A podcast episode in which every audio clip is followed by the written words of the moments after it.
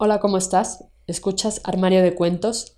Yo soy Mari Carmen y el día de hoy toca tu cuento hecho audiolibro, donde podrán escucharte cientos de personas alrededor del mundo a través de 11 plataformas donde publicamos Armario de Cuentos, entre las que destacan Spotify, iTunes, entre otras.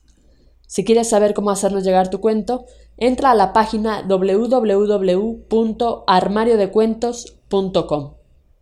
Dicho esto, Damos inicio. Jacinta, de Gabriela Díaz. La mañana era fría. Eso no importaba cuando se tiene hambre y necesidades. Jacinta se encontraba sentada afuera de la zapatería, con un rebozo negro que apenas cubría del frío, un vestido morado y zapatos de hule rosas. Su rostro reflejaba toda la angustia que se puede percibir, esperanzada a que alguien deposite una moneda al lado de ella, una pequeña traviesa de tres años, vestida humildemente también, sin zapatos, con playera amarilla debajo del vestido rosa, un pequeño suéter que apenas la cubre, con el cabello enmarañado, pero con una sonrisa, corriendo en ese espacio. Todos los días, Jacinta sale de su pueblo en el estado de Tlaxcala, hasta llegar ahí y sentarse nuevamente. Coloca a un lado el pequeño cesto, no pierde la esperanza que hoy sea un mejor día. Sus pensamientos la llevan a imaginar que con esas monedas podrá comprar un rico plato de sopa y un gran pedazo de carne, o si es posible, comprarle a su pequeña un par de zapatos. Sin embargo, la gente solo la mira y sigue su camino. Ha transcurrido la mañana. La pequeña juega entretenida con un listón rojo. Se acerca a su madre y le dice, Mamá, tengo hambre. Jacinta contiene las lágrimas. No hay ninguna moneda en el cesto. Un hombre de mal aspecto, al escuchar esto, le dice, Véndeme a tu hija. Pero Jacinta toma a la pequeña y corre. El hombre la persigue sin darle alcance. Jacinta tendrá que buscar un nuevo lugar para pedir caridad. Una monja se acerca, le da un pan y unas monedas.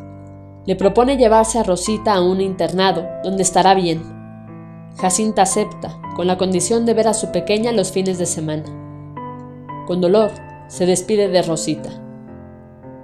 Jacinta visita a Rosita, que a veces se quiere regresar con ella. Jacinta, para contentarla, le lleva dulces, pan o algo que ella le pida. Han pasado los años. Jacinta trabaja en una panadería haciendo pasteles Rosita pronto terminará de estudiar con las monjas y estarán juntas. Jacinta y Rosita algunas veces pasan por la zapatería. Si ven a alguien necesitado, lo ayudan, sin preguntarse el por qué están lejos de su hogar, pasando necesidades. Otras veces visitan la casa hogar, donde Jacinta les enseña a los niños a hacer pastel.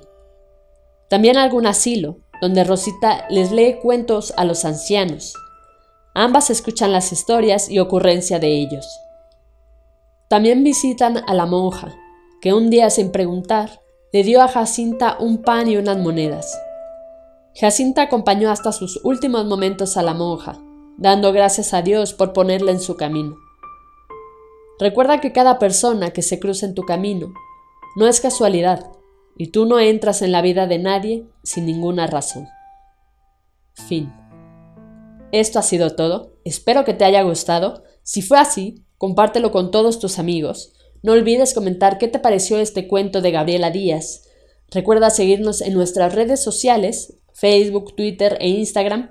Nos encuentras como Armario de Cuentos. Con esto me despido. Cuídate mucho. Hasta la próxima.